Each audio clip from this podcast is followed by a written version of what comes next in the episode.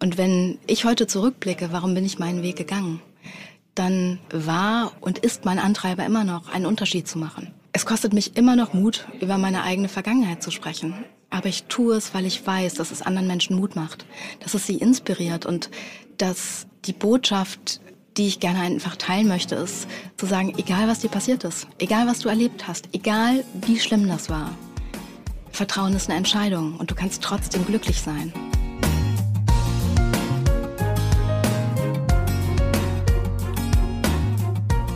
Klagen, lachen, klüger werden. Herzlich willkommen zu meinem Podcast Frauenstimmen. Frauenstimmen, das sind alle 14 Tage sonntags ermutigende Gespräche mit mutigen Frauen über das Loslassen und das Aufbrechen, das Verlieren, das Suchen und das Finden. Ich bin Ildiko von Kürti und meine heutige Gesprächspartnerin ist die Wirtschaftspsychologin und Vertrauensexpertin Eva Schulte-Austum. Die folgende Unterhaltung ist so bewegend und intensiv, dass ich euch darauf vorbereiten möchte. Eva spricht über Vertrauen, wie sie sich auf Forschungsreise begeben hat, die Quellen des Vertrauens zu finden, mit Menschen zu sprechen, die gut vertrauen können und warum ihr die Botschaft Vertrauen kann jeder so ungemein wichtig ist. Denn die Ursache von Evas Sehnsucht und die Suche nach Vertrauen ist ihr Misstrauen. Ein Misstrauen, das durch Missbrauch hervorgerufen wurde und das sie fast ihr Leben gekostet hätte. Damals war sie 16. Eva spricht hier zum ersten Mal über dieses Verbrechen und es verschlägt mir, wie ihr hören werdet, zunächst die Sprache. Tränen werden fließen. Ich wünsche euch intensive Momente und Erkenntnisse bei dem folgenden Gespräch. Und einen Satz will ich euch noch mitgeben, den Eva ganz zum Schluss noch sagte, als wir das Band ausgeschaltet hatten und beide erstmal tief durchatmen mussten. Der Satz lautet, heute bin ich der Mensch, den ich damals gebraucht hätte. Der Punkt ist einfach, sie sind einfach so, wie sie sind. Und das ist etwas, was ich absolut bewundere und was ich extrem mutig finde, gerade in der heutigen Zeit. Ja, wie oft lassen wir uns von dem, was andere von uns erwarten, beeinflussen? Ja, ich nehme mich da gar nicht aus. Ja. Und ähm, manchmal habe ich das Gefühl, dass viele Menschen sich mehr von sich wegentwickeln als zu sich hin. Und ähm, ich glaube, dass es hilft, echte Krisen mitgemacht zu haben oder Schicksalsschläge, denen man mhm. sich nicht entziehen kann, um zu gucken, was will ich wirklich und dann im besten Falle mutig zu sein und sich darauf einzulassen. Ich finde, es ist aber auch eine Frage des Alterns, des Älterwerdens oder dass man sich auch nicht mehr so viel anpassen muss oder möchte, dass es gar nicht unbedingt, dass es so, so ein bisschen geht es auch wie von selbst, dass dass, dass, dass man in sich reinhört und nicht mehr so sehr an, aufs Außen äh, hört? Oder ist es nicht fast auch ein natürlicher Prozess? Im besten Falle würde ich sagen ja, aber es ist natürlich auch eine Entscheidung. Ja, und die braucht Mut. Ja. Die Entscheidung, anders zu sein als die anderen. Weil es ist immer leicht, mit dem Fluss zu schwimmen. Aber dabei sich selber zu verlieren, ist einfach die große Gefahr. Wer ist denn eigentlich nicht anders als andere? Also jeder ist doch anders. Ich, ich kann da immer so gar nicht äh, mit, ja. so mit viel anfangen. Äh, derjenige ist anders als der oder die. Ähm, was heißt das eigentlich? Natürlich ist jeder von uns individuell. Was ich aber schon feststelle, ist, dass viele versuchen, in, in, irgendwelche Schubladen zu passen. Ja, oder Wege zu gehen, von denen sie glauben, bei anderen hat das funktioniert und dann funktioniert das für mich auch. Und ich glaube, dass ja. viele dabei die eigene Stimme verlieren. Ja, sowohl sich zu äußern und für eigene Dinge einzustehen, als auch auf die eigene Stimme zu hören und zu sagen, okay, was will ich eigentlich? Mal weg von dem, was alle erwarten. Mhm. Und ich erinnere mich gut daran, als ich gesagt habe, ich mache mein Ding, wie die Leute reagiert haben. Und das war manchmal echt gar nicht so leicht auszuhalten. Ja, damit sind wir ja schon mitten im Thema. Ja. Beim, äh, das, das große Thema Vertrauen. Nachträglich herzlich willkommen in meinem Podcast Frauenstimmen. Eva Schulte-Austum mit dem riesengroßen, mich so sehr interessierenden Thema Vertrauen. Ähm, Sie haben es jetzt schon angesprochen. Ihre Reise zu diesem Thema war ja auch eine Reise des in sich selbst Vertrauens. Können Sie da mal den kurz den Werdegang schildern, wie das Thema sie dann doch so sehr für sich gewinnen konnte, dass sie den Mut aufgebracht haben, es auch zu verfolgen. Also tatsächlich bin ich zu dem Thema Vertrauen gekommen, wie die meisten von uns zum Thema Vertrauen kommen. Nämlich in dem Moment, als ich keins hatte. Ach. Ja, dann denken wir in der Regel das erste Mal darüber nach. Dann fehlt es, dann schmerzt es. dann fühlen wir uns oft alleine, weil wir uns nicht öffnen wollen, weil wir auf der einen Seite als soziale Wesen unbedingt mit anderen verbunden sein wollen und auf der anderen Seite aber Angst davor haben, verletzt zu werden. Und ähm, bei mir war es so, dass ich mit 15, 16 festgestellt habe, das Vertrauen, das ist, was mir am allermeisten fehlt. Und äh, das hat natürlich auch seine Geschichte. Und ich merke gerade, ähm, wie mein Herz echt pocht, weil das für mich, auch wenn ich das schon ein paar Mal erzählt habe, immer noch echt emotional ist. Ähm, mein Herz pocht jetzt mit, äh, weil ich nicht weiß, was jetzt äh, kommt. Also wie, wie, wie haben Sie das verloren mit äh, gerade mal 16? Als ich 13 Jahre alt war, hat jemand nicht nur mein Vertrauen missbraucht, sondern auch mich. Und oh. das war, damals ist für mich eine Welt untergegangen. Wie kann jemand, der mir nahe steht, mir so etwas antun? Und es ist nicht in der eigenen Familie passiert. Aber es hat für mich einfach dafür gesorgt, dass ich nichts und niemandem mehr vertraut habe. Weder mir selber, noch anderen Menschen, noch dem Leben. Und das hat dazu geführt, dass ich in ja, sehr kurzer Zeit einfach das Essen eingestellt habe. Also ich habe innerhalb von einem Jahr ungefähr die Hälfte meines Gewichts verloren. Und beim absoluten Höhepunkt habe ich noch 28 Kilo gewogen, bei einer Größe von 1,65. Das ist so ziemlich genau die Hälfte von heute. Und äh, die Ärzte haben damals gesagt, das ist äh, zu viel zum Sterben und zu wenig zum Leben. Und ich weiß sehr genau, ich kann mich sehr genau an den Tag erinnern, als mir bewusst geworden ist, was mir fehlt. Weil ich so dachte, warum kriegen alle ihr Leben auf die Reihe? Warum kriegt nur ich das nicht hin? Und irgendwann war es klar. Ich wusste, es ist Vertrauen. Aber wie lernt man das, wenn man in einer Zeit aufwächst, wo man zu Hause kein Internet hat? Also wir haben Internet bekommen, da war ich 18. Mhm. Also bin ich naja, ich habe das gemacht, was in meiner Macht lag. Also bin ich in die örtliche Bibliothek und habe zehn Pfennigstücke in den Kopierer geschmissen, um alles Mögliche, was ich zum Thema Vertrauen gefunden habe, zu kopieren und abzuheften. Ich muss noch mal einmal zurück. Äh, das ist ja eine unfassbare Transferleistung, finde ich, äh, von dem missbrauchten Geschöpf hin zu der jungen Frau, die sagt, äh, ich bin nicht ich bin Opfer, aber mir fehlt etwas, mir fehlt Vertrauen und das muss ich mir aufbauen. Das ist ja ein total aktiver Schritt heraus aus der ähm, äh, aus, de, aus dieser Starre der Verletzung. Äh, unfassbar äh, mutig und, und äh, eine große Leistung, oder? So habe ich da ehrlich gesagt gar nicht drüber nachgedacht. Ähm, ich kann mich sehr gut an den Schmerz erinnern, an den ich damals empfunden habe. Und ich habe viel später mich aus wissenschaftlicher Sicht damit beschäftigt. Also was macht dieses Gefühl von Einsamkeit und Alleinsein? Und wir wissen heute, dass es im Hirn genau die gleichen Areale ansteuert, die aktiviert werden, wenn wir körperliche Schmerzen haben. Also wenn wir uns ein Bein brechen oder einen Arm brechen. Mhm. Also das Hirnareal ist das gleiche. Und ich habe es nicht in Worte fassen können. Ich konnte nicht beschreiben, wie es mir geht. Und meine Freunde und meine Familie, die wären alle gerne da gewesen. Aber ich habe halt niemanden an mich rangelassen. Ich habe auch erst viel, viel später den Mund aufgemacht, also mit 27, um genau zu sein. Also das äh, war ein sehr langer Weg und ein sehr langer Prozess. Also es war, war so, dass dieser Missbrauch äh, tatsächlich von Ihnen nicht kommuniziert worden ist. Also es konnte auch niemand helfen, weil sie sich nicht geöffnet haben, nicht offenbart haben. Es wurde auch nicht, äh, ach Kind, das stimmt gar nicht, das auch nicht, sondern sie haben es in sich verschlossen. Genau. Also ich hatte, ja. und das ist das Spannende, wenn, wenn man selber, ähm, ich mag das Wort nicht, aber wenn man selber Opfer wird, dass ähm, die allermeisten Menschen erstmal die Schuld bei sich suchen. Und so ging es mir ganz lange Zeit. Ich habe mir. Ja, und Kinder und Herangewachsene natürlich erst recht. Und ich habe mir ständig die Frage sind. gestellt, was, was habe ich falsch gemacht? Ja. ja welche Signale habe ich ausgesendet?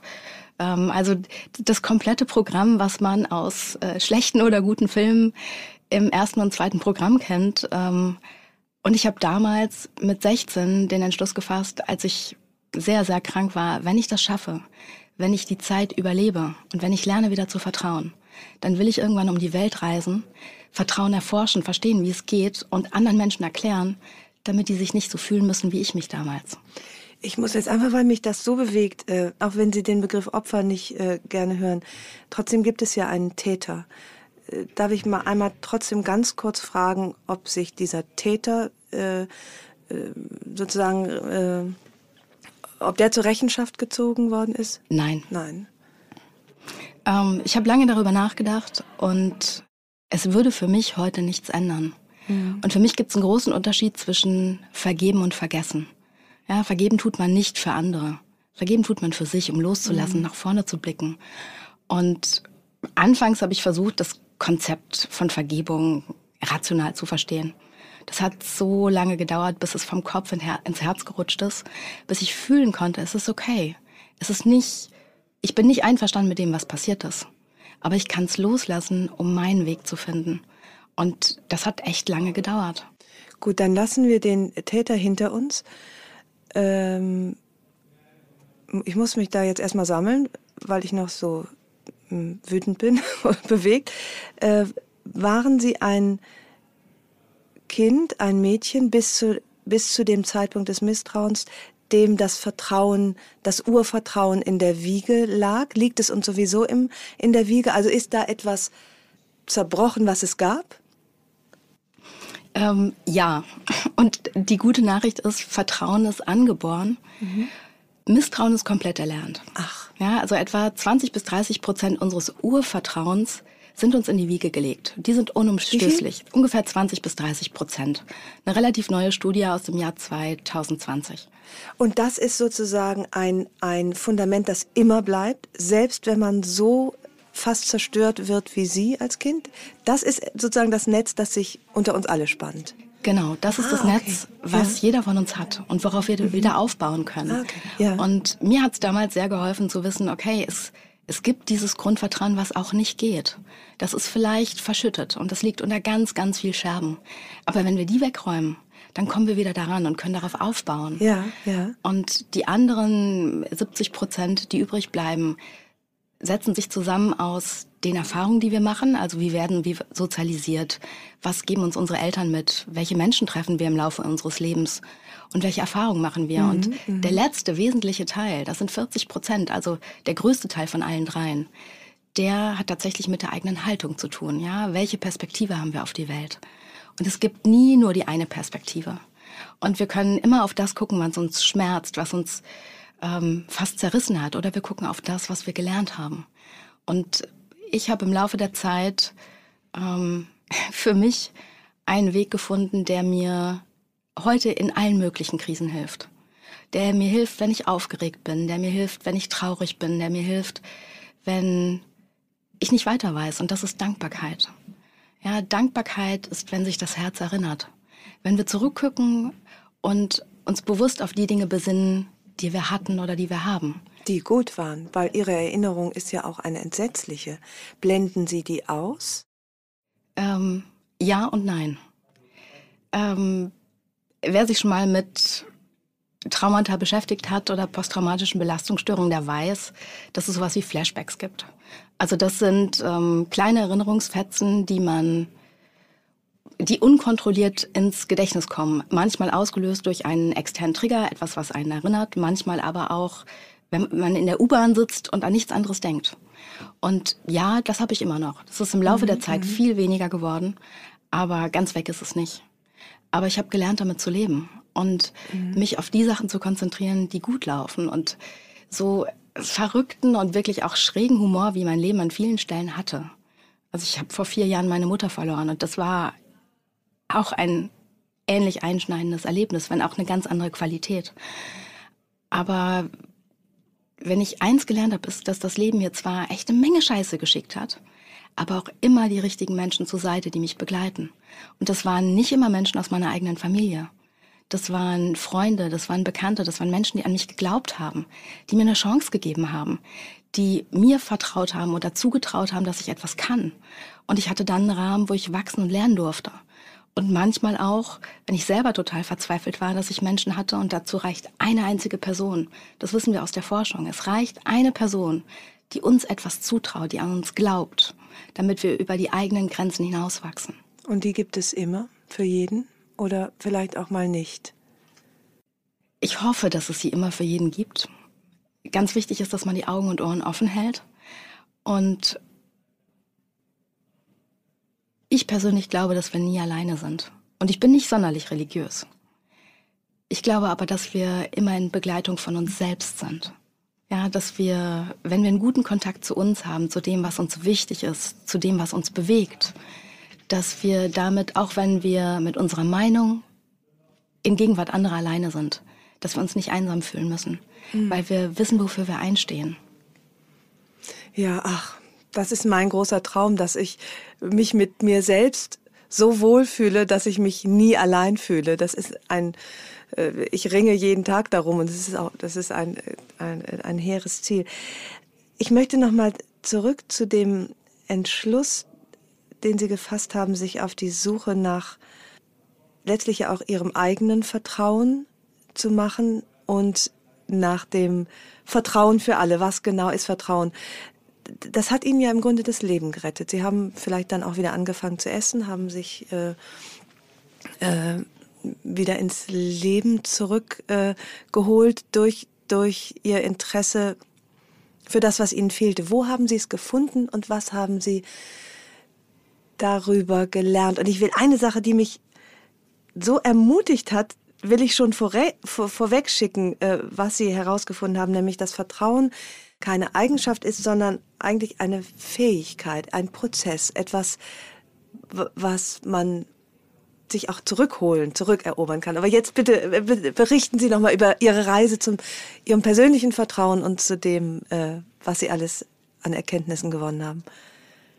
Ich bin losgereist in die Länder der Erde, in denen die Menschen die Kunst beherrschen, einander zu vertrauen. Ja, denn wenn wir was lernen wollen, macht es doch am meisten Sinn, bei den Leuten zu gucken, die es schon können. Mhm. Und welche Länder das sind, das wusste ich aus der Forschung. Ja, es gibt eine große weltweite Wertestudie, die unter anderem das Thema Vertrauen erhebt. Und die umfasst so alle vier Jahre etwa 20 Länder. Und wenn man sich alle Studien über die Jahre anschaut, dann hat man ungefähr 100 Länder im Ranking.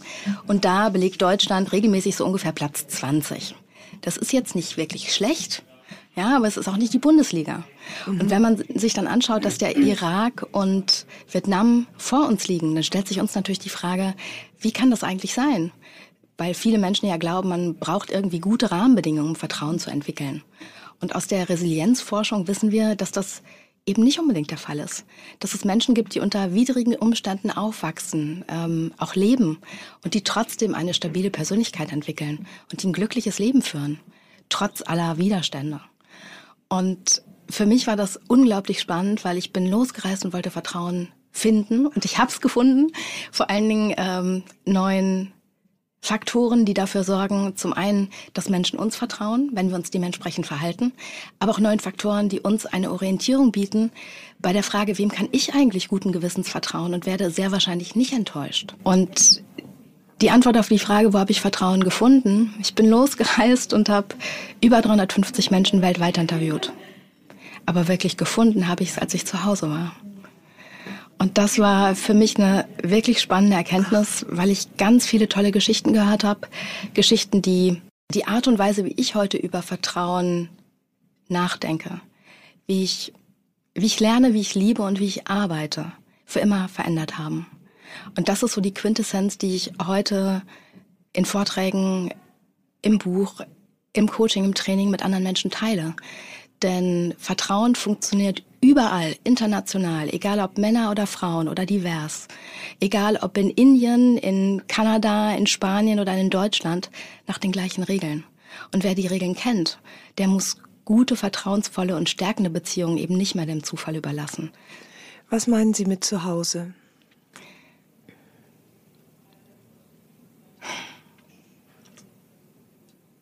Im Kreise meiner Lieblingsmenschen. Und das bedeutet, schließt das Sie selber ein? Also haben Sie letztlich, ist das Zuhause dann das Selbstvertrauen? Das ist eine gute Beschreibung. Ähm, für mich ist es eine Kombination und es, es gibt drei Vertrauensebenen. Es gibt das Vertrauen in uns selbst, das Selbstvertrauen, das Vertrauen in andere, das Fremdvertrauen oder das zwischenmenschliche Vertrauen und das Vertrauen ins Leben was auch oft als Zuversicht oder Gottvertrauen beschrieben wird. Und mein Vertrauen habe ich gefunden, und das ist eine, eine spannende Kombi aus mir Ziele zu setzen, die realistisch sind, manchmal vielleicht auch ein bisschen fordernd und die zu erreichen. Ähm, Menschen zu haben, denen ich mich anvertrauen kann, wo, wo ich einfach so sein kann, wie ich bin, ohne darüber nachzudenken, was ich sage, ohne nach einem vertrauensvollen Gespräch nochmal zu sagen, aber behalt das bitte für dich. Mhm, ja, mhm, mhm. Menschen, wo ich mich geborgen fühle. Und was auch dazu beigetragen hat, ist mich meiner eigenen Geschichte zu stellen. Ja, mich anzunehmen mit allem, was dazugehört, mit allen Narben. Weil die bleiben natürlich. Ja, und mhm. spannend ist ja, dass Frauen Narben an sich meistens nicht so schön finden und Männer sind stolz darauf und zeigen sie. Fügen sie sich sogar absichtlich zu. Verrückt. Aber ja. Ah, das ist interessant, das stimmt, ja. Bei einer Frau gilt es als entstellend, mhm. beim Mann eher als Zeichen für kämpferisch und, äh, und mutig. Und ganz ehrlich, wir alle haben unsere Narben. Ja, wir alle haben unsere persönlichen Geschichten und die meisten von uns zögern sie zu, er zu erzählen. Einige, weil sie glauben, die sind irrelevant. Andere, weil sie sie peinlich finden. Und wieder andere, weil sie sich schämen. Aber mhm. damit nehmen wir uns die Möglichkeit, uns wirklich mit anderen Menschen zu verbinden. Weil wenn wir heute in Social Media ja. gucken, dann zeigen wir doch immer nur die eine Seite der Medaille. Das ist so ein mhm. bisschen, als würden wir ständig den Trailer unseres eigenen Films posten. Ja, der, der Zuschauer kriegt eine Idee der Handlung, aber dem Beitrag fehlt die emotionale Tiefe. Und wenn wir mhm. uns selber annehmen wollen und wenn wir das Gefühl von Verbundenheit haben wollen, dann geht es eben nur, wenn wir ein Stück unserer Geschichte teilen, mit ausgewählten Menschen. Ja, mit ausgewählten, aber auch, äh, also weil Sie das ansprechen, dieses, diese dieses Konsumieren von Highlights in, in Social Media. Ich, ähm, ich hab, hatte mal ein, äh, eine Resonanz bekommen von einer Zuschauer, Followerin, glaube ich, heißt das. Ähm, Dein Leben ist ein Märchen. Das hat mich so erschrocken, weil ich genau das nicht vermitteln will und gleichzeitig das aber offenbar tue, weil ich äh, dann auch mir einen Filter noch übers Gesicht äh, lege oder ich eben auch die Highlights kommuniziere und nicht die Downlights und die äh, all die all die düsteren Täler, durch die ich natürlich auch gehe. Und das hat mich sehr erschreckt, weil ich eben auch finde, dass Verbindung entsteht äh, genau dadurch, dass man sich in der Gesamtheit zeigt und Vertrauen letztlich auch nur entstehen kann, wenn man ähm, sich dem anderen zeigt mit der gesamten Palette. Aber das braucht natürlich auch Mut. Ja, Mut, auch Facetten von uns zu teilen, die wir vielleicht selber noch nicht so gut annehmen können. Oder wofür wir vielleicht keine Herzchen oder Sternchen oder in welcher Währung auch immer auf der Social-Media-Plattform gezahlt wird, bekommen.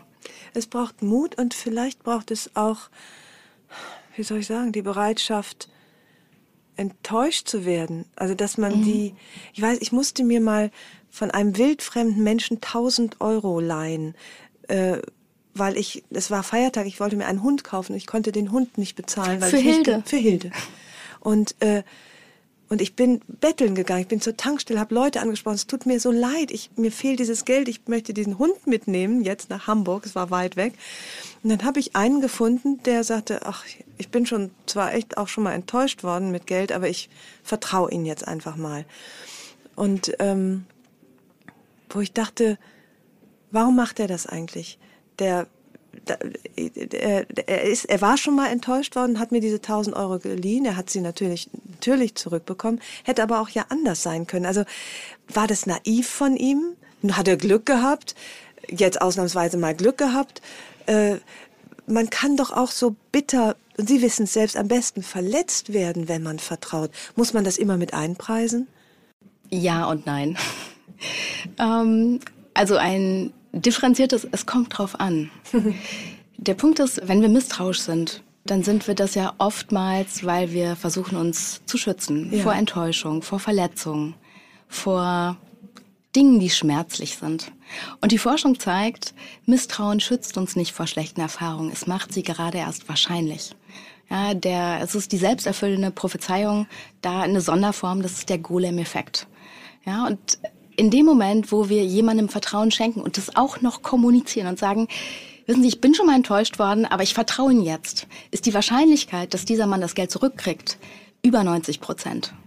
Ja, weil äh, das geschenkte Vertrauen an einem extrem sensiblen Punkt bei uns ansetzt. Und das ist die eigene Ehre. Und was man sicherlich nicht unterschätzen sollte, ist das eigene Bauchgefühl. Der wird sie gesehen haben und gedacht haben, boah, die sieht nett aus. Vielleicht hatten sie ihre Kinder noch dabei. Ja, ja, die habe ich auch sozusagen zum Beweis, dass das ich macht immer vertrauenswürdig. so und damit ist die Wahrscheinlichkeit, dass er ihnen zum einen das Geld leiht und auch ein gutes Gefühl dabei hat, weil wir alle geben doch gerne, ja, wir sind alle gerne ein guter Mensch. Ja, wir sind alle gerne großzügig. Das ist sowas, was viele gerne wären, aber wenn sie ganz ehrlich sind, das nicht unbedingt sind. Ja, und die Wahrscheinlichkeit, dass wir gute Erfahrungen machen, wenn wir Menschen vertrauen und das auch noch offen kommunizieren, die ist extrem hoch. Gleichzeitig würde ich sagen, naja, also wenn uns jemand, wenn, wenn Ihnen jemand auf dem Markt entgegenkommt mit so einem großen Trenchcoat und der hat so einen Hut ins Gesicht gezogen, vielleicht noch eine Sonnenbrille auf und er macht seinen Trenchcoat auf und sagt, wollen Sie eine Rolex kaufen? Nur 500 Euro? Dem 500 Euro zu geben, äh, das halte ich für keine gute Idee. Ja, aber mein Sohn würde das wahrscheinlich, wenn er das Geld hätte, machen. Sagen, guck mal, ist ja viel billiger als im Laden, Mama. Ich habe ein tolles Schnäppchen gemacht.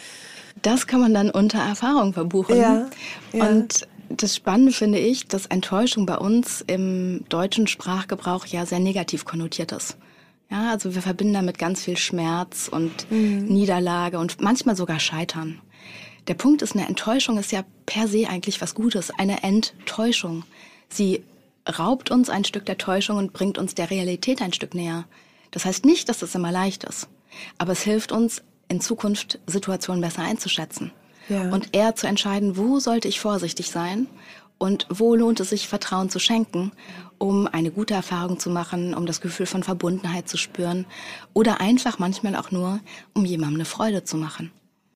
Das mag gehen, wenn, wenn es sich um, weiß ich nicht, vielleicht ein bisschen Geld handelt oder um etwas, was leichter zu verschmerzen ist, aber äh, Frauen, Menschen wie Sie, die so ähm, bis fast an die Existenzmöglichkeit verletzt werden durch falsches Vertrauen oder was heißt falsches Vertrauen? Vertrauen, was dann missbraucht worden ist. Wie können, wie kann es denen gelingen, wieder Vertrauen in andere Menschen zu fassen, wenn sie fast äh, mit, mit Leib und Leben äh, dafür bezahlt hätten. Und nicht mit, weiß ich nicht, 1000 Euro, sehr viel Geld, aber nur Geld dann letztlich. Ich kann die Antwort auf zwei Weisen geben. Ich kann einmal von mir erzählen und dann auch zeigen, was die Forschung dazu mhm. sagt. Mhm. Ich hatte großes Glück und ich hatte eine Bezugsperson außerhalb meiner Familie, der ich vertraut habe. Erst in ganz kleinen Schritten. Ja, das war jemand, der hat mich gesehen. Der hat nicht nur gesehen, äh, das Mädchen ist krank, sondern der hat mich als Person gesehen. Krank, der magersüchtig, Krankheit. Abs ja, absolut. Das war zu der Zeit. Mhm. Das war ja. nicht zu übersehen. Ja. Mhm. Ähm, und ich erinnere mich gut an einen Moment, wo ich das Vertrauen in mich verloren hatte, wo ich sehr sicher war, dass ich es nicht schaffen würde. Weil der Kampf zu essen zu groß war. Weil der Schmerz, mit dem ich mich beschäftigen musste, für mich manchmal unaushaltbar war. Und die Person hat es nie gesagt. Aber sie hat mir immer das Gefühl gegeben, sie glaubt an mich. Sie glaubt an mich, dass ich das schaffen kann. Und ich weiß, viele, viele Jahre später, ich war Mitte 20, da haben wir mal über die Situation damals gesprochen. Und ich habe ihr gesagt, weißt du, weißt du eigentlich, was das war, was mir am meisten geholfen hat? Und sie so, nee, dass du immer an mich geglaubt hast. Und sie sagte, so einfach ist das? Und ich so, ja das Gefühl, was du mir gegeben hast, du hast es nie gesagt, aber du hast mir, du hast mich gesehen, du hast mich als Mensch gesehen, nicht, nicht das Symptom. Du hast meine Träume gesehen und du hast an mich geglaubt. Und das hat mir geholfen, in Zeiten an mich zu glauben, als ich den Glauben eigentlich schon verloren hatte. Und eine großartige Frau, für mich heute absolut einer meiner Lieblingsmenschen. Die Frau könnte meine Mutter sein, also sie ist deutlich älter als ja. ich. Und ähm, was mich immer wieder beeindruckt, und das finde ich so spannend, dass wir oftmals gar keine Idee haben, wie viel wir anderen Menschen bedeuten. Warum ist das wichtig? Selbstvertrauen entsteht, wenn wir uns selbst wirksam fühlen. Wenn wir das Gefühl haben, wir können, können einen Unterschied machen. Für uns selbst oder für andere. Und ähm, ich erinnere mich gut an der Zeit, als es dieser, dieser Freundin nicht gut ging. Und wie schwer sie aushalten konnte, wenn ich ihr gesagt habe, wofür ich dankbar bin oder was ich an ihr bewundere, was ich schätze. Heute kann sie es gut aushalten. Ja, heute freut mhm. sie sich sogar. Aber auch da zu sehen, dass wir oftmals kleine blinde Flecken für das haben, was wir können, was wir bewirken, ähm, wo wir einen Unterschied machen. Und wenn ich heute zurückblicke, warum bin ich meinen Weg gegangen, dann war und ist mein Antreiber immer noch, einen Unterschied zu machen. Ja, ähm, es kostet mich immer noch Mut, über meine eigene Vergangenheit zu sprechen. Aber ich tue es, weil ich weiß, dass es anderen Menschen Mut macht, dass es sie inspiriert und dass die Botschaft, die ich gerne einfach teilen möchte, ist zu sagen, egal was dir passiert ist, egal was du erlebt hast, egal wie schlimm das war, Vertrauen ist eine Entscheidung und du kannst trotzdem glücklich sein. Und ähm, ich hatte ehrlich gesagt nie vor, meine Geschichte zu teilen. Ich habe mein Buch geschrieben, das mhm. Ding war fertig. Und dann rief mich meine Lektorin an und sagte, ähm, Eva, äh, da, da waren wir noch beim, beim Sie, also Frau Schulte-Austum. Also das Buch ist jetzt fertig, das geht ja jetzt quasi noch einmal durchs Lektorat, aber Sie haben alles erklärt, wie Vertrauen entsteht, wohin Sie gereist sind, wen Sie getroffen haben, aber Sie haben nicht erklärt, warum Sie sich mit Vertrauen beschäftigen. Und dann sagte sie, ja, Sie haben jetzt ein Wochenende, denken, mal, denken Sie mal drüber mhm. nach. Und dann bin ich das Wochenende damit schwanger gelaufen und habe alle Möglichkeiten durchgespielt und dachte dann, naja, also vielleicht so ein Satz. Und ja. der Satz, den ich reingesetzt habe, ist der einzige. Ansonsten hat dieses Buch nichts damit zu tun. Weil mir bewusst war, also weil, weil ich nicht meine Geschichte in den Vordergrund stellen wollte, sondern ich wollte anderen Menschen anhand von spannenden Geschichten aus aller Welt zeigen, wie Vertrauen funktioniert. Ja. Dann habe ich den Satz reingeschrieben, ähm, als ich 13 Jahre alt war, hat jemand nicht nur mein Vertrauen missbraucht, sondern auch mich. Und dann haben wir telefoniert. Also wir waren verabredet, 10 Uhr, ich rief sie an, sie nahm ab. Dann hörte ich aber nichts und habe ich ihren Nachnamen gesagt. Ich sag mal Frau Müller, alle Frau Müller, Pause. Frau Müller, Pause. So, sind Sie dran? Und sie, ja, äh, ja ich bin dran, aber ich muss das erstmal verdauen. Ja, ja. Und dann haben wir gar nicht darüber, über diesen Satz gesprochen. Ich wusste aber direkt, was sie meinte. Mhm. Und am Ende dieses Gesprächs, und da war ich mir noch nicht sicher, ob er drin stehen mhm, bleibt, mhm. sagte sie, wissen Sie, jetzt arbeiten wir schon ein Dreivierteljahr zusammen. Und ich habe das Gefühl, ich habe Ihr Buch das erste Mal wirklich verstanden. Hm. Und da war für mich klar, auch wenn das für mich ein verdammt großer Schritt ist, einer, den ich nie vorhatte zu machen. Ja. Vielleicht braucht es genau diesen einen Satz für viele Menschen, denen Vertrauen fehlt, um den Mut zu fassen, wieder zu vertrauen, den ersten kleinen Schritt zu machen. Weil es macht für uns ja eine, einen Unterschied, ob wir das Gefühl haben, da weiß jemand, wovon wir sprechen. Absolut, absolut. Oder ja. ob das ein Ratgeber wie viele andere ist. Ja. Jetzt trotzdem mal zurück nach Schweden. Was machen die anders als wir? Was machen die besser als wir? Weil Schweden ist auch eins der Länder, die, nee, Norwegen, glaube ich. Norwegen ist noch weiter oben. Äh, ist, glaube ich, eins der Länder, die immer ganz weit oben in diesem Vertrauensranking sind. Kann man das konkret benennen, was da anders läuft als bei uns, uns hier mickrig auf Platz 20? Äh, ja, tatsächlich. Und ähm, zwar sehr konkret. Also alle Skandinavier, die Norweger, die Schweden und die Dänen beherrschen die Kunst, Vertrauen aufzubauen, extrem gut. Und der Hintergrund ist, dass die Skandinavier extrem stark auf Augenhöhe setzen. Ja, auf dieses sich begegnen auf Augenhöhe. Niemand ist besser, niemand ist schlechter. Wir sind alle gleich. Und äh, von Ruger Johansen, äh, CEO eines internationalen Konzerns, den ich in Stockholm getroffen habe, ähm, erfahre ich Folgendes. Das größte Kompliment, das man einem Schweden machen kann, ist ihm zu sagen, du bist ein totaler Durchschnittstyp. Also das, wofür man hierzulande eine dicke Lippe riskiert oder schräg angeguckt wird oder naja, vielleicht an einem Freitagabend auch mal ein Krankenhausaufenthalt, Ach, das ist in Schweden tatsächlich ein Kompliment. Der Grund, die Schweden setzen auf das Jante-Gesetz. Das ist kein Gesetz im rechtlichen Sinne, sondern das ist eine soziale Norm, die besagt, niemand ist besser, niemand ist schlechter, wir sind alle gleich. Deswegen sprechen sich die Schweden auch mit Vornamen an. Und man sucht akademische Titel wie Doktor oder Professor auf Türschildern oder auf Visitenkarten vergeblich. Weil die Dinge, die Menschen trennen, die einen Unterschied machen, die Hierarchie betonen, die werden verschwiegen. Und in Schweden entscheidet auch nicht der größte Orden am Revers, welche Idee im Unternehmen umgesetzt wird, sondern die beste Idee entscheidet. Und wenn die vom Praktikanten kommt, wird die genauso gefeiert, als wenn die der CEO selber bringt. Aber warum ist das da so? Und warum ist es bei uns nicht so? Also wer hat das irgendwann entschieden zu sagen, du der Doktor, den schreibst du nicht mehr auf die Visitenkarte? Das ist ja auch ein Prozess, Wodurch wurde der in diesen vertrauenden Ländern denn in Gang gesetzt? Anders als offenbar bei uns oder bei all den Ländern, die noch schlechter abschneiden. Was ist da schiefgelaufen, beziehungsweise was ist da gut gelaufen? Wie ist der Prozess zurückzuverfolgen?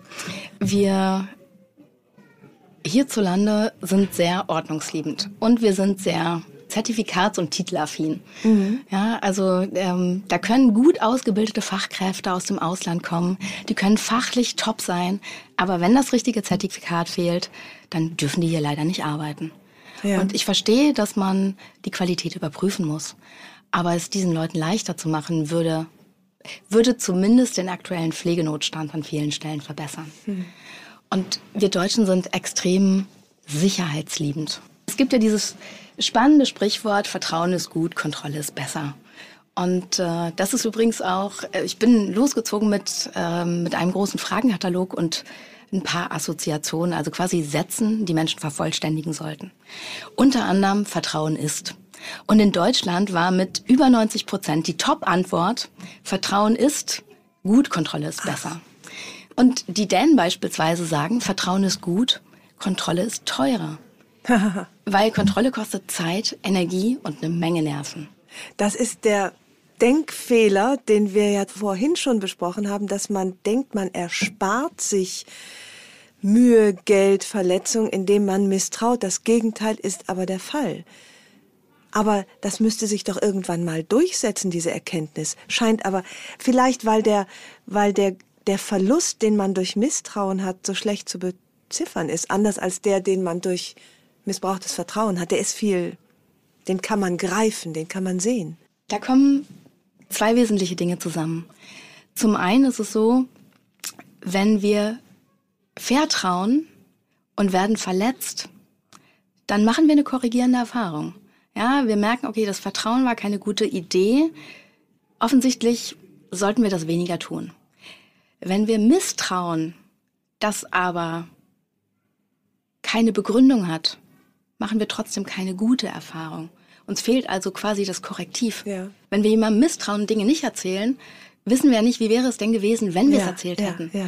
Da fehlt uns also quasi die korrigierende Erfahrung. Ja, und auch der Grund, uns zu verändern, weil es hat ja geklappt irgendwie. Ne? Es ist ja, nichts äh, Schlimmes passiert, aber auch nichts Gutes. Und hinzu, hinzu kommt, unser Gehirn ist, ist darauf konditioniert, negative Dinge besser zu behalten. Ja, also kann man relativ leicht testen, wenn, wir wenn wir Menschen fragen, äh, nennen mir fünf Dinge, die du gut kannst. Stocken die in der Regel, nennen mir fünf Dinge, die du schlecht kannst, nennen die einem zehn und wollen ja, gar nicht stoppen. Ja. Oder man erinnert sich an die abfällige Bemerkung noch Jahrzehnte später und die, es braucht, glaube ich, fünf Komplimente, um eine Abwertung aufzu, genau. aufzuwerten, auf, äh, auszugleichen. Ja. Also wir brauchen mhm. einfach statistisch gesehen viel mehr positive Erfahrungen, fünf um genau zu sein, um eine negative auszugleichen, bei gleicher Intensität. Und ähm, der zweite Punkt ist, dass wenn wir anderen Leuten misstrauen, ähm, wir das in der Regel ja tun, weil wir glauben, dass es sinnvoll ist. Und das war meine Motivation für dieses Buch und für die Reisen. Weil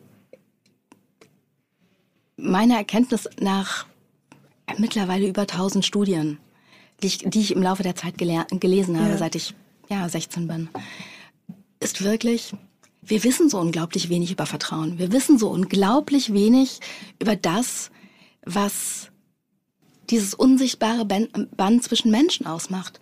Im Job, aber auch im Privatleben. Wie können wir von uns erwarten, anders zu handeln, wenn uns das nötige Wissen fehlt? Und mein Ziel ist einfach, das Wissen Leuten zur Verfügung zu stellen, damit sie bessere Entscheidungen treffen können. Welche sie dann treffen, das ist natürlich die eigene Verantwortung. Mhm. Ja, aber so ein Stück weit Aufklärung zu leisten und ein bisschen ähm, den Ruf von Vertrauen zu stärken, ja. ähm, weil es tatsächlich der wesentliche Schlüssel zu erfüllten Beziehungen, zu einer guten Gesundheit und zum persönlichen Glück ist. Wie finde ich heraus, wann Vertrauen angemessen ist und wann nicht. Also ich möchte ja auch nicht so eine naive, dumme Kuh werden, die äh, mit einem Vertrauensvorschuss haushaltet, der vielleicht auch übers Ziel hinausschießt. Also wie, wo, wo ist, verläuft die Grenze zwischen ähm, gesundem Vertrauen und Naivität oder blindem Vertrauen? Wir machen oft, oftmals einen Fehler, dass wir generalisieren. Ja, wir sagen entweder dem oder der kann ich vertrauen oder dem oder der kann ich nicht vertrauen. Und was wir viel mehr tun sollten, ist genauer hinzugucken, also reinzuzoomen und zu sagen, in Bezug auf was, in Bezug auf welches Verhalten kann ich ihm oder ihr vertrauen. Ich kann vielleicht einem Kollegen vertrauen, dass er fachlich mich gut beraten kann. Aber ich kann ihm vielleicht nicht vertrauen, dass er sensible, vertrauliche Informationen für sich behält. Wir sollten da einen Unterschied machen. Und insgesamt gibt es ähm, weltweit neun Vertrauensfaktoren, die darüber entscheiden, ob unser Vertrauen gut investiert ist, die aber auch anderen Menschen helfen zu entscheiden, ob sie uns vertrauen. Das heißt, wenn wir uns dementsprechend verhalten, und damit ist Vertrauen eben keine Methode schnell, schnell, sondern wirklich eine Frage der Haltung, dann vertrauen uns Menschen gerne. Ich habe mir diese neun Rezepte für Vertrauen aufgeschrieben. Wir können die gleich einmal vielleicht kurz durchgehen. Mhm. Ich wollte aber vorweg schicken, dass mich das ganz schön erschlagen hat. Dieser, das ist ja ein wahnsinniger Tugendkatalog. Ich lese sie kurz.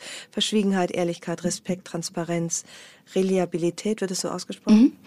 Aufrichtigkeit, Unterstützung, Empathie und Neutralität. Und ich dachte so, boah, ey, also sorry, äh, ich, so, so viel habe ich, glaube ich, nicht immer zu bieten. Ähm, also so viel Zutaten kann man ja selten äh, immer zu dem äh, Vertrauensrezept beisteuern.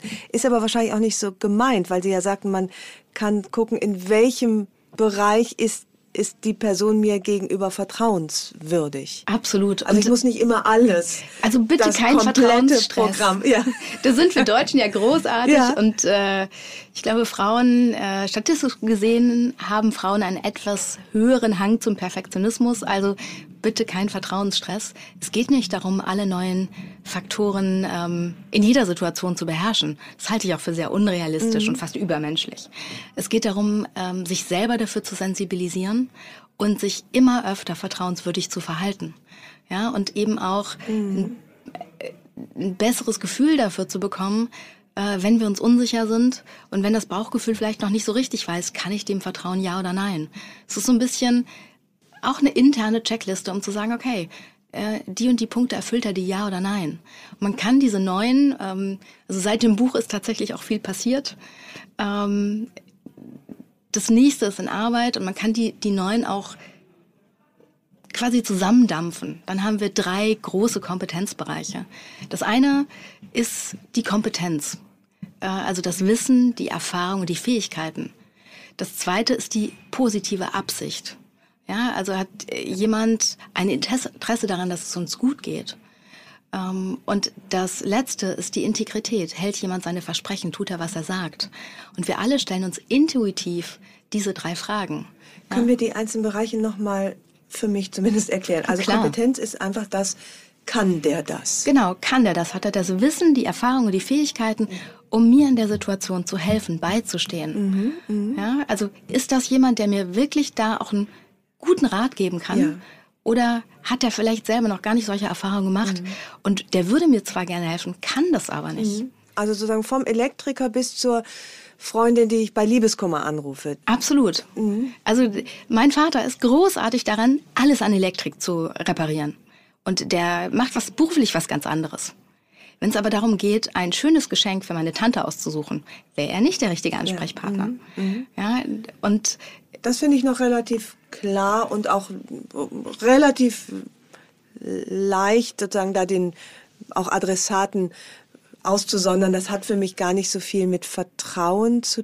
Naja gut, man doch, natürlich hat es auch mit Vertrauen zu tun. Wenn ich bei einer Herz-OP begebe ich mich ja auch vertrauensvoll im besten Fall in, und dann auch im besten Fall nicht in die Hände eines Elektrikers, sondern eines Herzchirurgen. Ja, also es hat auch Besser mit Vertrauen zu tun. Das ist, scheint mir aber noch so, das hat so was Handfestes mhm. noch. Das zweite ist die positive Absicht.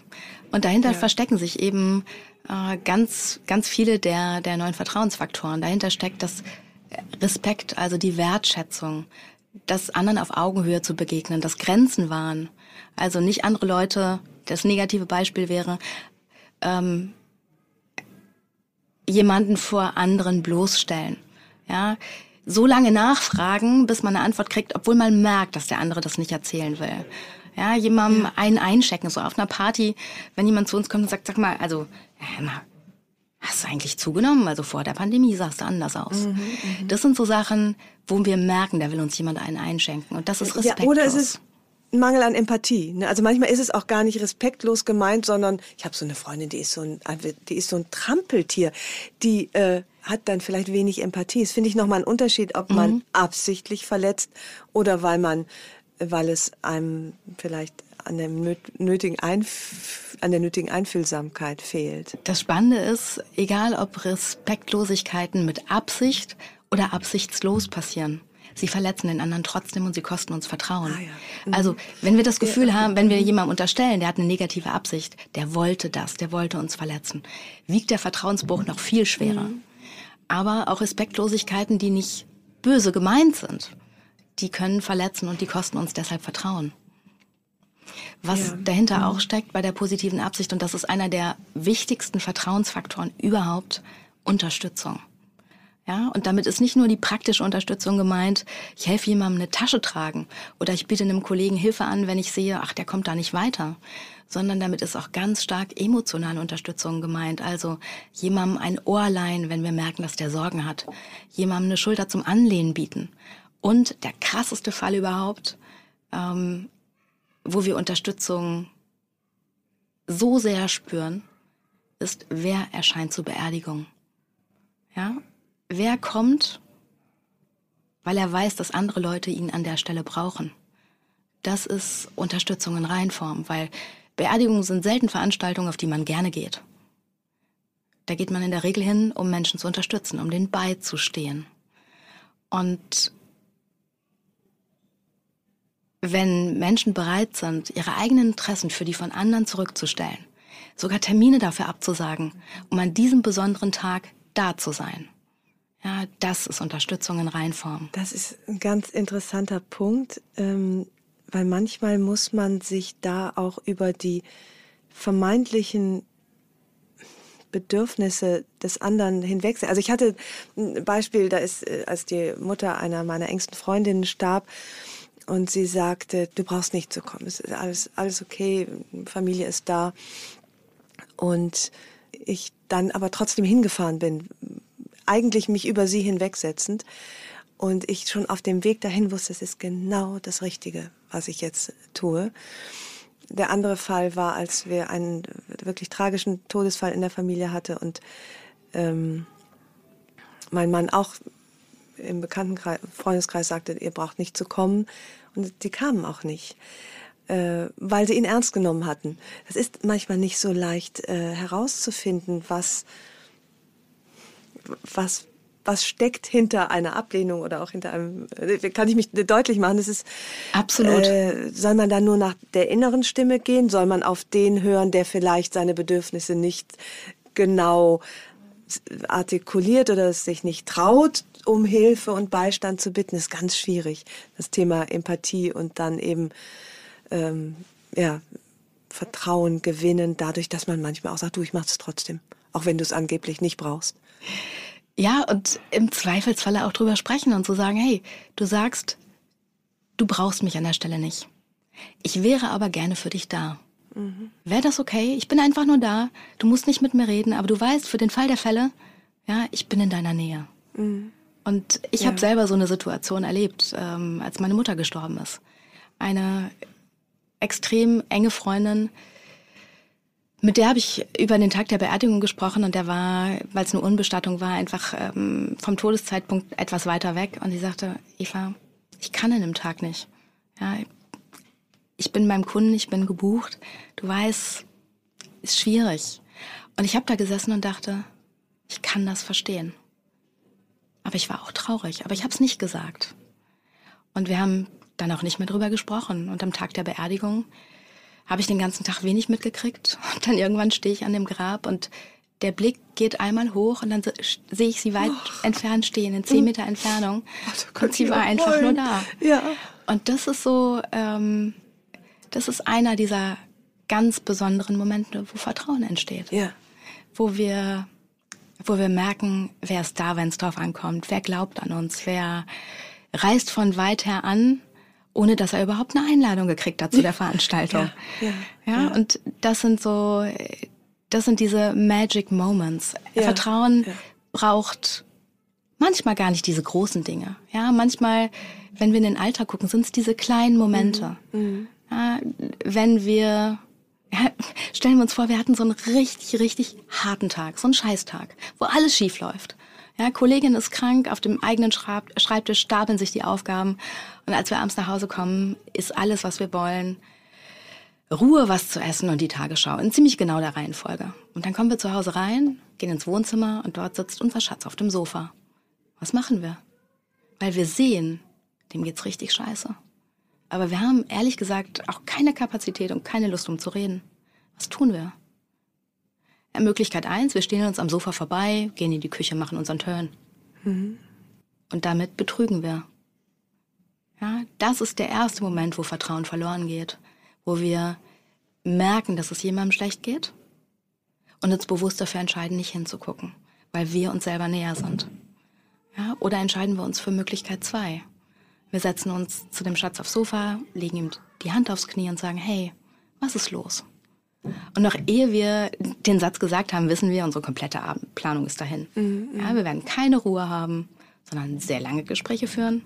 Wir werden vielleicht nicht mal was zu essen kriegen und wir werden ganz sicherlich nicht die Tagesschau sehen, auch nicht in 100 Sekunden.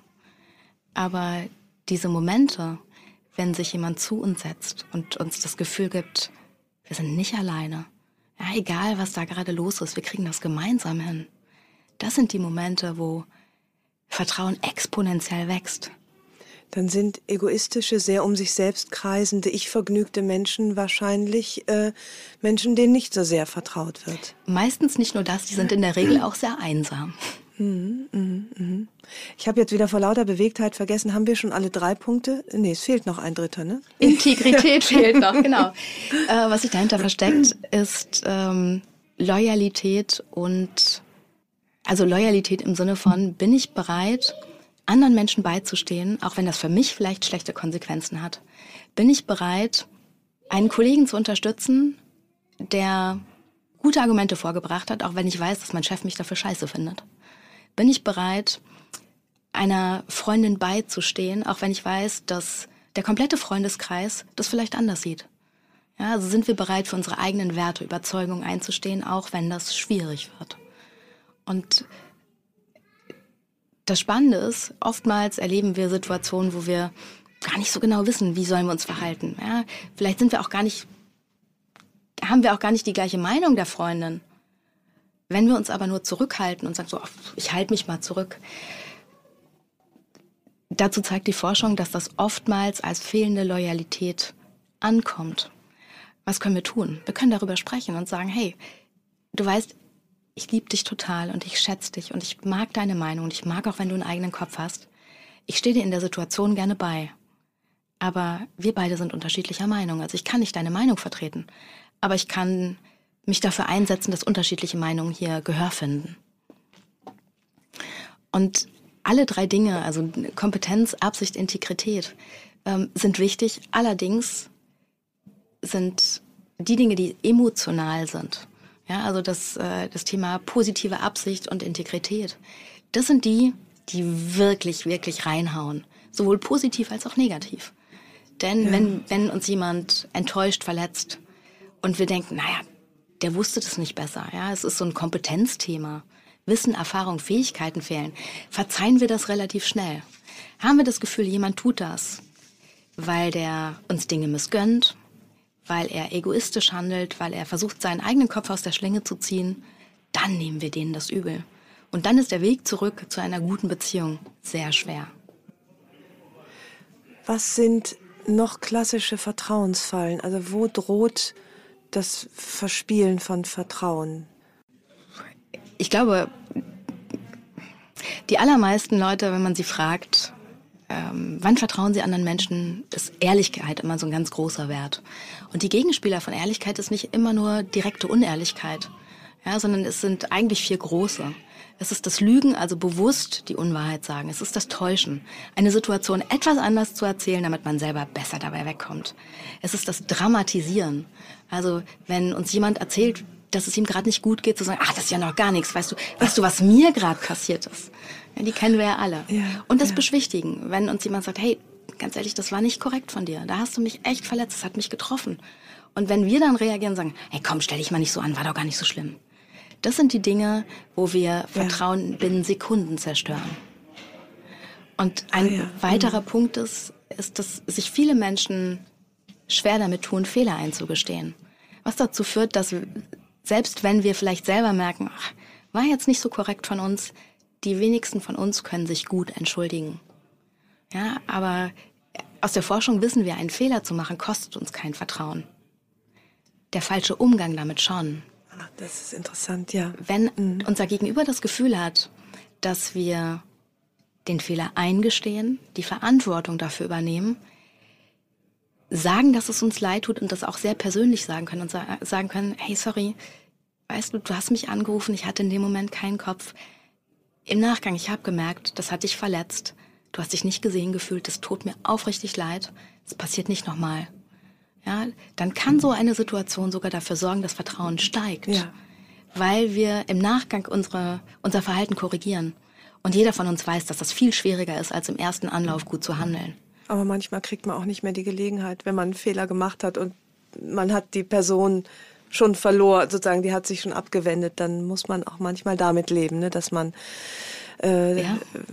jemanden ja, dass es dann auch zu spät ist manchmal. Nicht, manche Entschuldigungen verhallen quasi ungehört oder haben keinen Empfänger mehr. Da braucht es immer beide Seiten. Ja, ja und ja, ja, wenn jemand nicht reden will oder man selber vielleicht auch keine, nicht die richtigen Worte findet. Ähm, ich bin ein großer Freund von Karten. Ja, weil Karten bleiben. Das mhm. hat eine ganz andere Qualität, ob wir eine SMS schicken, eine WhatsApp schicken, eine E-Mail schicken oder ob wir etwas ja, ob wir uns die Mühe machen, eine Karte zu kaufen, die vielleicht auch noch schön ist und zum Anlass mhm. passt. Uns Gedanken über die Worte machen, die aufschreiben und zum Briefkasten laufen, mit einer echten Briefmarke und die abschicken. Das hat eine ganz andere Wertigkeit. Und der andere hat dann auch die Möglichkeit, die Entschuldigung oder die Worte, die darauf stehen, zu einem Zeitpunkt seiner Wahl anzuschauen, sacken zu lassen und auch zu reagieren. Und ich habe so eine Situation erlebt, wo ich jemanden nicht gesehen habe, wo ich im Nachgang es mir heute noch total leid tut und ich einfach zu sehr mit mir beschäftigt war und jemand, eine gute Freundin mich gebraucht hätte. Ich habe es nicht gesehen. Ja. Und als ich es gesehen habe, war es, ich dachte schon fast zu spät. Und ich habe ein paar Mal versucht anzurufen, sie hat nicht abgenommen. Dann habe ich es mit einer WhatsApp versucht und dachte, okay, das ist ein klares, ich will nicht mit dir reden. Und dann habe ich überlegt, was ich mache. Und ich habe ihr eine Karte geschrieben. Und ich habe um eine zweite Chance gebeten und habe erzählt, was ich tun würde, wenn ich die Zeit nochmal zurückdrehen könnte. Und heute sind wir wieder sehr gut befreundet. Mm, ja. Das habe ich ihr zu verdanken, weil sie mir eine zweite Chance gegeben hat. War das nicht auch ein Nicht-Respektieren des Schlussstrichs, den sie gezogen hat? So könnte man es auch sehen, ne? dass, dass, dass sie es nicht äh, anerkannt haben, dass da jemand nicht mehr Kontakt haben wollte. Dafür hätte ich eine offene Kommunikation gebraucht. Wenn mhm. sie gesagt hätte, du, mhm. Für mich das Thema durch, ja. hätte ich keine Karte ja. geschrieben. Ja, ja, ja, Aber weil ich gar nichts von ihr gehört habe, ähm, mhm. ich weiß noch sehr genau, wie ich die Karte begonnen habe. Ähm, die ersten, die erste, der erste Satz war, ich habe so lange nichts von dir gehört, mich ein paar Mal gemeldet, ich mache mir Sorgen, ist alles okay? Und das ohne, also es war weit vor der, vor der ähm, reise um die Welt, um Vertrauen zu erforschen. Ja, aber wenn ich das heute rückblickend betrachte, der erste Satz war klar, ich habe eine gute Absicht. Mhm. Ja, es geht mir hier nicht um mich. Ja. Es geht mir darum, ist bei dir alles okay? Und wir haben später mal darüber geredet und sagte, sie sagte, als sie die Karte gelesen hat und der erste Satz war, da sagte sie, das war der Moment, wo ich überlegt habe, ob ich dir eine Chance gebe. ja, und das ja. ist manchmal auch ganz schön. Ja, ja. Ich finde all das, was Sie erklären, was wir besprechen, führt immer wieder auf das Selbstvertrauen zurück, oder? Also auch Empathie ist Selbstvertrauen, ist zu, zu fühlen, was fühle ich. Mhm. Ähm, Kompetenz zuzutrauen, sich einzulassen. Ich finde, es hat immer wieder so viel mit dem Vertrauen in sich selbst zu tun, damit wir es dann auch anderen schenken können. Absolut. Äh, die beiden Dinge bedingen sich. Ja, wenn wir Menschen haben, denen wir vertrauen, fällt es uns leichter, auch uns selber zu vertrauen, ja. also Dinge zu wagen. Weil im Zweifelsfalle, wenn es schief geht, ist ja jemand da, der, auch wenn wir Staub gefressen haben, auch wenn unser Gesicht verschmiert ist und wir eine blutige Nase haben, der uns eine Hand reicht und hochhilft. Vielleicht kurz lacht, ja, aber uns dann ein Taschentuch reicht und sagt, ja. hey komm, wir kriegen das gemeinsam hin.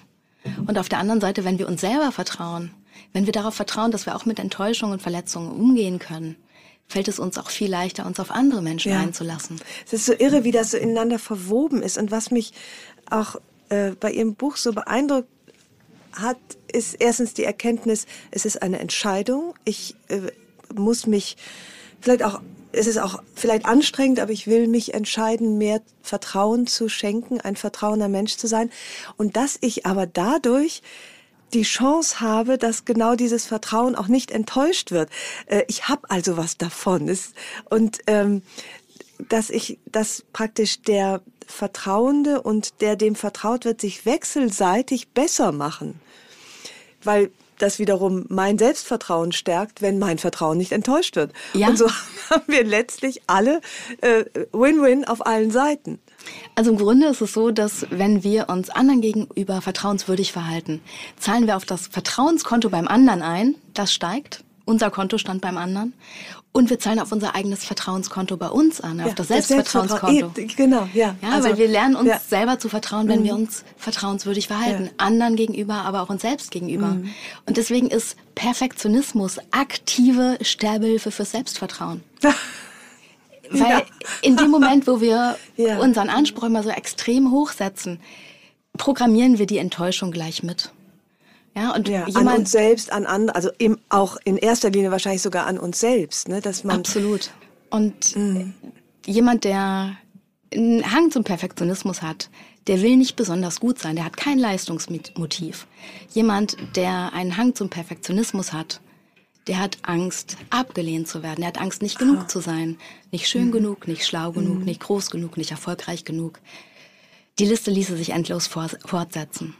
Ja, also eigentlich hat er das enge oder das starke Bedürfnis nach Nähe und Verbundenheit und versucht, möglichst keine Angriffsfläche zu, zu bieten, weil er glaubt, er muss einem bestimmten Bild entsprechen, um geliebt zu werden. Das Verrückte ist, der scheitert sich doppelt. Ja, weil ja. Perfektion schafft Aggression. Menschen, die perfekt sind, die sind, auf die reagieren wir meistens ein bisschen aggressiv. Bei denen sind wir hm. skeptisch, weil wir uns immer fragen, es kann doch nicht sein. Und damit gehen wir eher auf Distanz und tun genau das Gegenteil von dem, ja, und was der andere braucht. an ihnen so abgleitet. Also das ist wie so eine wie so eine perfekte glatte Wand.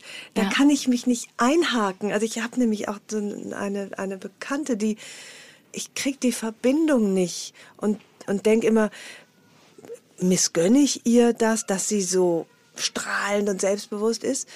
Ähm, aber ich, ich krieg mich nicht eingehakt. Mhm wie wirklich wie an so einer glatten Wand, wo ich denke, wo, wo, wo, ich komme hier nicht hoch. Spannend wäre bestimmt mal, die Bekannte zu fragen, ob sie sich selber auch so wahrnimmt. Weil mhm. oftmals ist das, was wir wahrnehmen, ja nur ein kleiner Ausschnitt der Realität. Ja. Da sind wir auch wieder bei der Inszenierung, Social Media und wo wir alle diese glatten Wände sind vielleicht, mhm. wo aber äh, durch die Risse kann man ja tatsächlich sich, äh, sich verbinden irgendwie.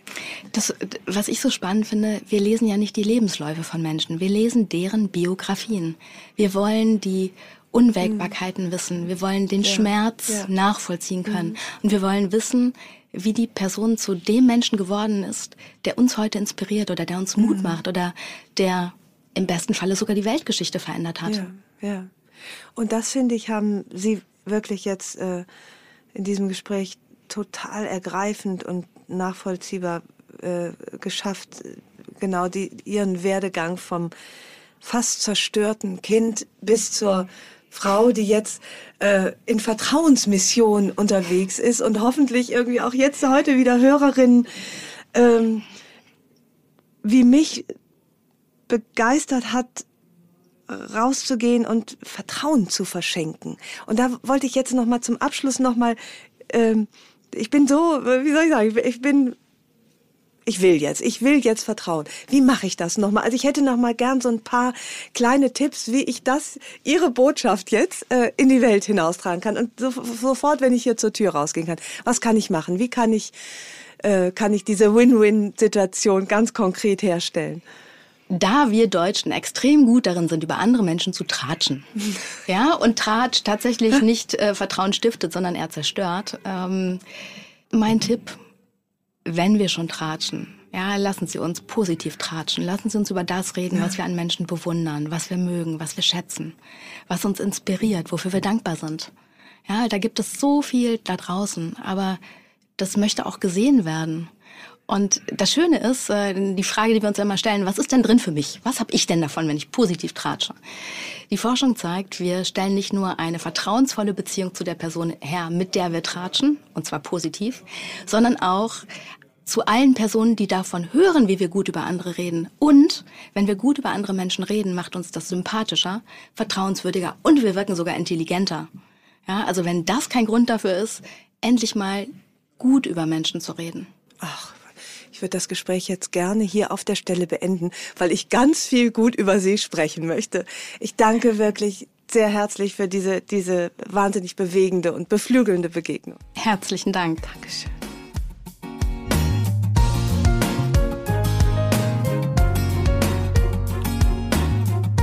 Herzlichen Dank fürs Zuhören. Die nächste Episode von Frauenstimmen hört ihr hier in zwei Wochen. Vielleicht mögt ihr die Frauenstimmen abonnieren, dann verpasst ihr keine neue Folge. Und wenn euch mein Podcast gefällt, dann würde ich mich sehr freuen, wenn ihr ihn weiterempfehlen und mit ein paar Sternen bewerten würdet. Ich freue mich auf ein Wiederhören und grüße euch herzlich, wo auch immer ihr seid. Eure Ildiko.